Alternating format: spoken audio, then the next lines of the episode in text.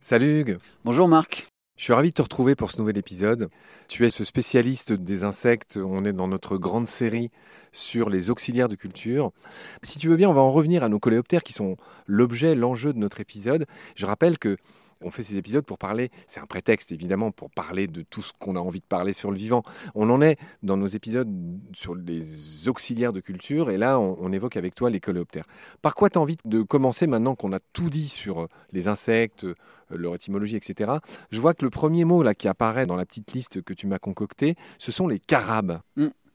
Bah parce que j'ai voulu présenter au moins trois grands régimes alimentaires c'est-à-dire les prédateurs, ceux qui vont chasser d'autres organismes, et là c'est particulièrement intéressant, c'est la définition originelle de l'auxiliaire de culture, ce qui va endiguer, qui va être antagoniste à un organisme qui s'attaque à nos cultures, les carabes, non pas les scarabes, parce que scarabée c'est autre chose, scarabée c'est les cétoines, les hannetons, les bousiers, etc. Mais là on parle des carabes. Les carabes sont des insectes, des coléoptères qui sont prédateurs et sous forme larvaire et sous forme adulte. Ce qui est euh, assez peu le cas. Là, très souvent, chez les insectes, la larve a un régime très très différent de l'adulte, vit dans un autre milieu, donc mange euh, autre chose. Très souvent, notamment chez les insectes à métamorphose complète, c'est-à-dire ceux dont les larves sont très différentes de l'adulte, qui passent par un stade fixe dans lequel tout est liquéfié et recréé, et qu'on appelle une nymphe une pupe chez les mouches, une chrysalide chez les papillons, etc. Voilà, la chenille, pour donner un papillon, elle passe par une autre forme qu'on appelle la nymphe ou la chrysalide. Je voudrais juste dire le mot qui est associé à ça, c'est encore un gros mot, mais que je trouve magnifique et qui résume ce que tu viens de dire, ce sont les insectes holométaboles, à métamorphose complète.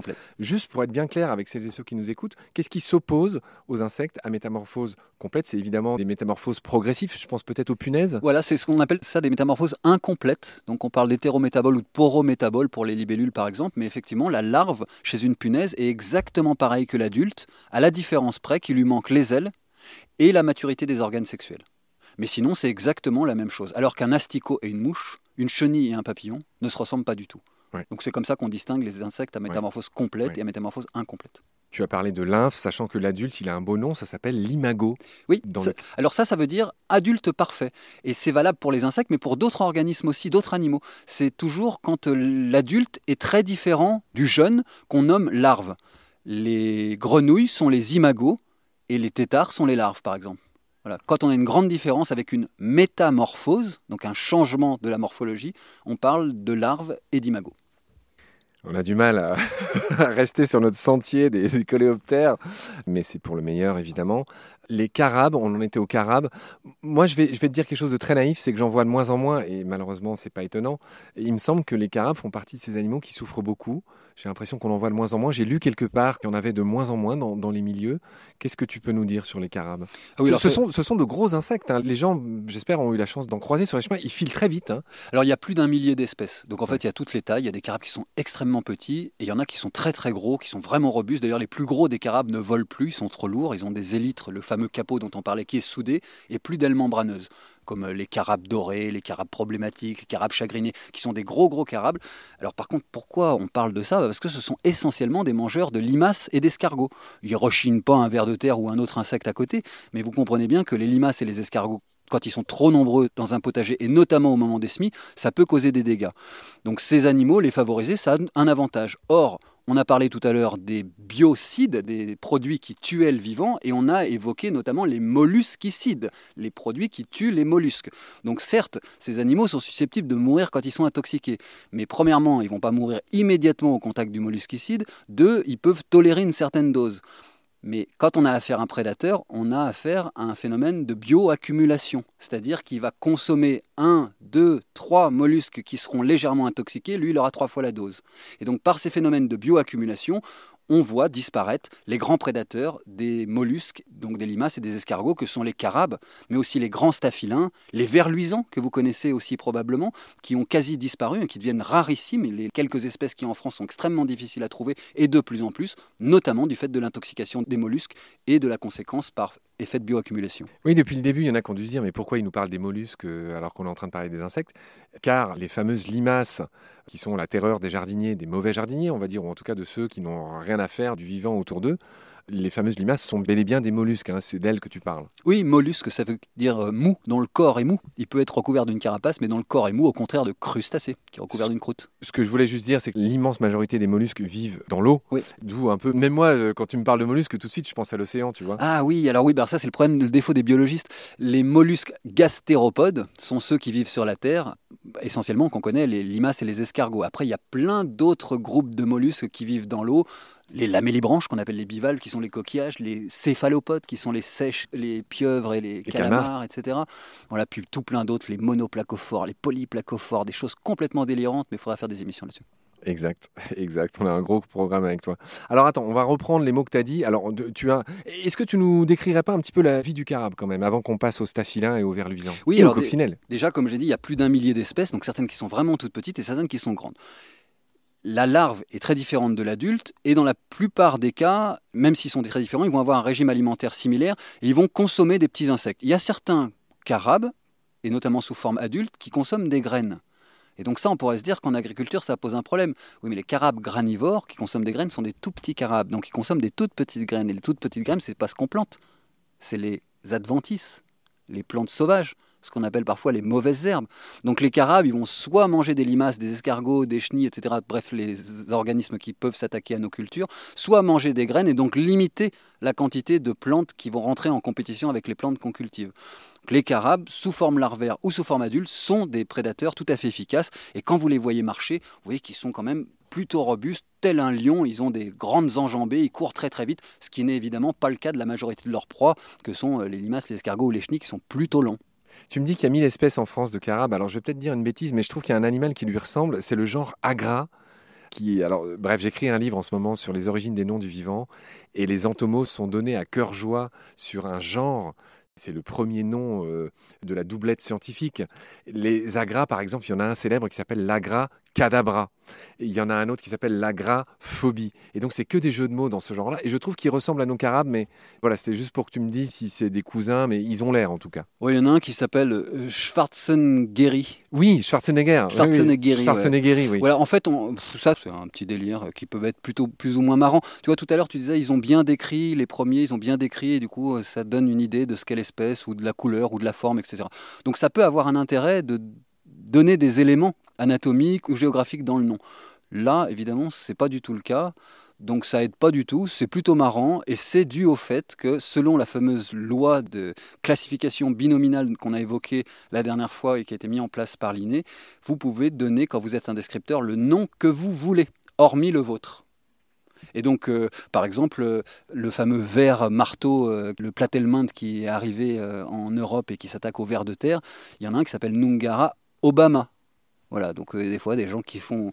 Oui, qui se font plaisir. Ouais, ouais, qui se font qui, plaisir. Qui nous font rire. Moi, je trouve pas. Oui, alors effectivement, d'accord. Sachant que les noms scientifiques, c'est justement, il y a que les scientifiques qui les utilisent, donc le grand public. euh, Enfin, tu vois, pour nous, c'est juste marrant. Pour vous, c'est juste marrant, mais pour nous, ça nous aide pas du tout. Quoi. Certes. Agraphobie, super, en fait, on sait pas du tout à quoi ça ressemble. Exact. Par contre, il s'appellerait euh, Agra longirostris, on pourrait se douter que le rostre est assez long. Alors, on a encore dévié de notre sous-thème qui était les carabes. Je suis pas rassasié d'éléments sur leur vie. Donc, ils sont gros, d'accord, tu l'as dit, tellement gros que certains ont même plus leur paire d'ailes pour voler. Qu'est-ce qu'on peut dire d'autre sur eux? Moi, je me souviens du méloé, là, qui s'attaque. euh, Alors, le méloé, c'est pas un, non, pas un carabe, c'est un méloïdé, c'est un autre coléoptère dont les larves s'attaquent aux abeilles sauvages, aux nids d'abeilles sauvages, la larve Ouais. triongulin. Il ressemble un peu au carabe, c'est pour ça que je. D'ailleurs, c'est un coléoptère, mais C'est un coléoptère qui ressemble un petit peu au carabe, oui, oui, qui ressemble un petit peu au carabe. Alors, excuse-moi, je vais, j'espère que je vais pas te choquer, mais qui ressemble à un carabe comme un mouton ressemble à un cheval. Oui, c'est un mammifère avec des poils, avec quatre pattes. voilà. Mais ça. ça ressemble pas tellement, tellement. Alors, dans les carabes, ce qu'on peut citer par exemple, c'est euh, certains carabes qui sont arboricoles, qui montent dans les arbres et qui peuvent aller percer les bourses de chenilles processionnaires du pin, par exemple. C'est le calosome sycophante, qui a un abdomen euh, carré vert, rectangulaire, vert, qui est bien métallique, bien brillant, et qui euh, est capable donc d'aller euh, prédater des chenilles, même dans leur bourse. Il porte le drôle de nom de calosome sycophante. Ouais, c'est génial. Pour ceux qui ne savent pas ce que ça veut dire, c'est le délateur, quoi, le, le poucave, quoi. Alors le sycophante, il se trouve que c'est un mot que j'adore et que je connais. Le sycophante, c'est le dénonciateur du voleur de figues. Ouais, ouais, C'est ce que ça veut dire sycophante. d'accord. Et je trouve ça incroyable qu'un insecte. Je, ne me l'explique pas. Ouais. Autant il y a des insectes noirs qui portent des noms terribles comme euh, le drap mortuaire, euh, l'horloge de la mort, euh, la cétoine funeste, d'ailleurs c'est le drap mortuaire, c'est le même, le demi-deuil, voilà, des noms assez étranges, mais ça fait référence à la couleur noire et à la mort, qui est un symbole assez classique. Là, le calosome sycophante, je ne sais pas du tout d'où ça vient. Il y a probablement une explication.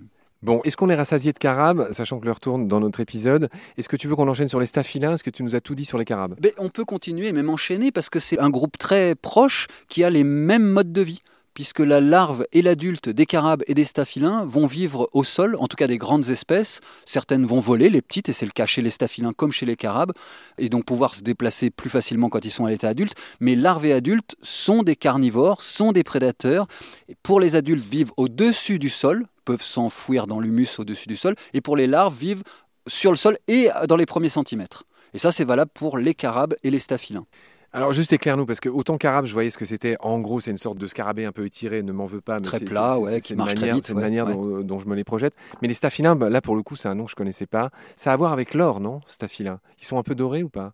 Il y en a un ou deux qui sont dorés, euh, bah, le staphylin doré, d'ailleurs il s'appelle Staphylinus Eh oui. aureus, mais sinon c'est plutôt Mais- des insectes relativement allongés, Mais ça veut dire quoi, staphylin et bien Oui. je ne saurais pas dire. Ah oui, bon bah Non. ça sera le premier truc sur Ouais. lequel pourraient nous écairer celles et ceux qui nous écoutent. Bah, toi et moi, on est collés par un staphylin et voilà, euh, on essayait On est d'expliquer. coléoptérés même par un staphylin. Ils ont la particularité d'être assez allongés, d'avoir des ailes qui se replient sous des toutes petites élytres. D'ailleurs, souvent on pense qu'ils volent pas parce que les ailes sont cachées et quand elles sont repliées, elles sont minuscules.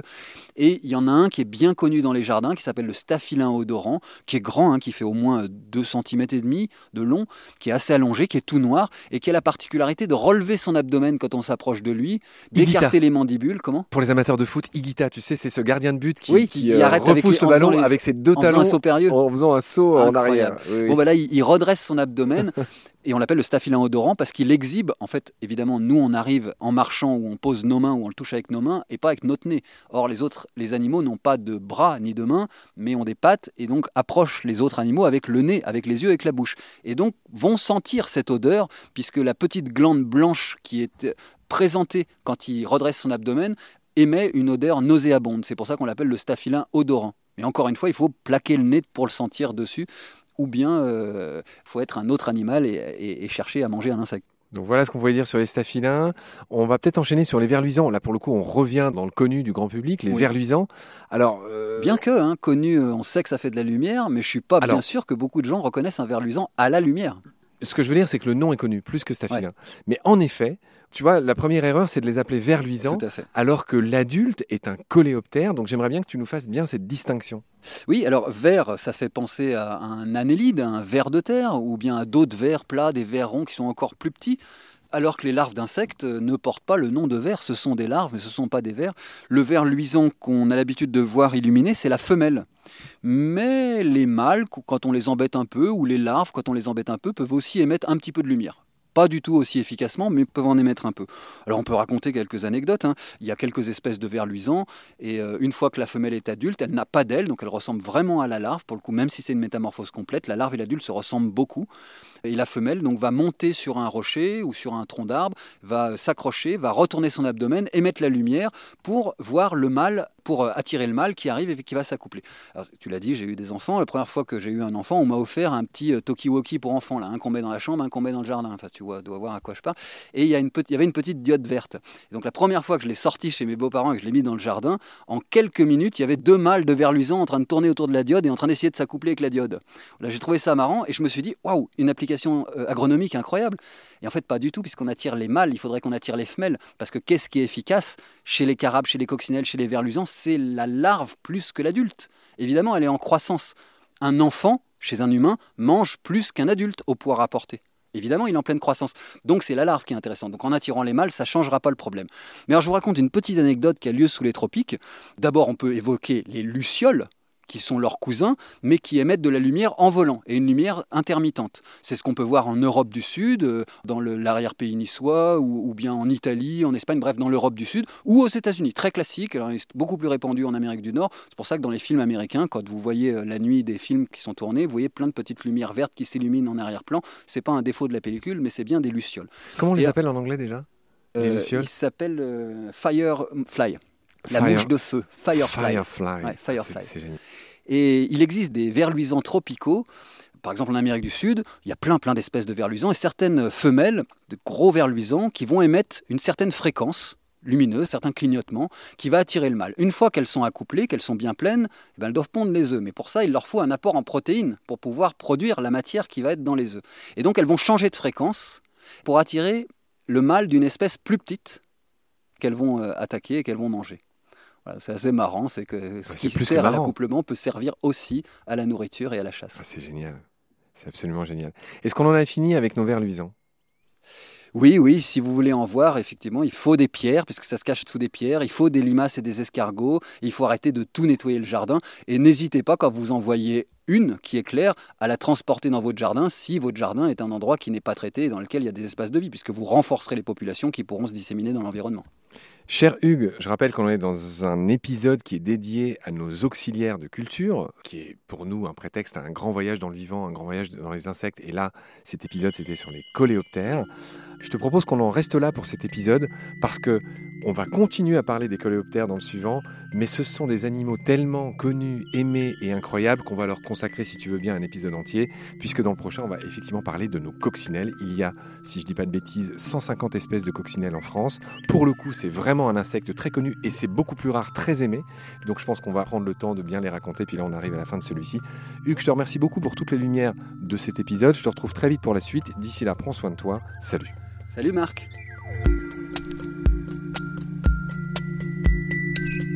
Pendant notre combat, nous deux, tu avais l'œil du tigre, tu en voulais ce soir-là. Il faut que tu retrouves ça maintenant. Et la seule façon, c'est de recommencer au commencement. Tu vois ce que je veux dire?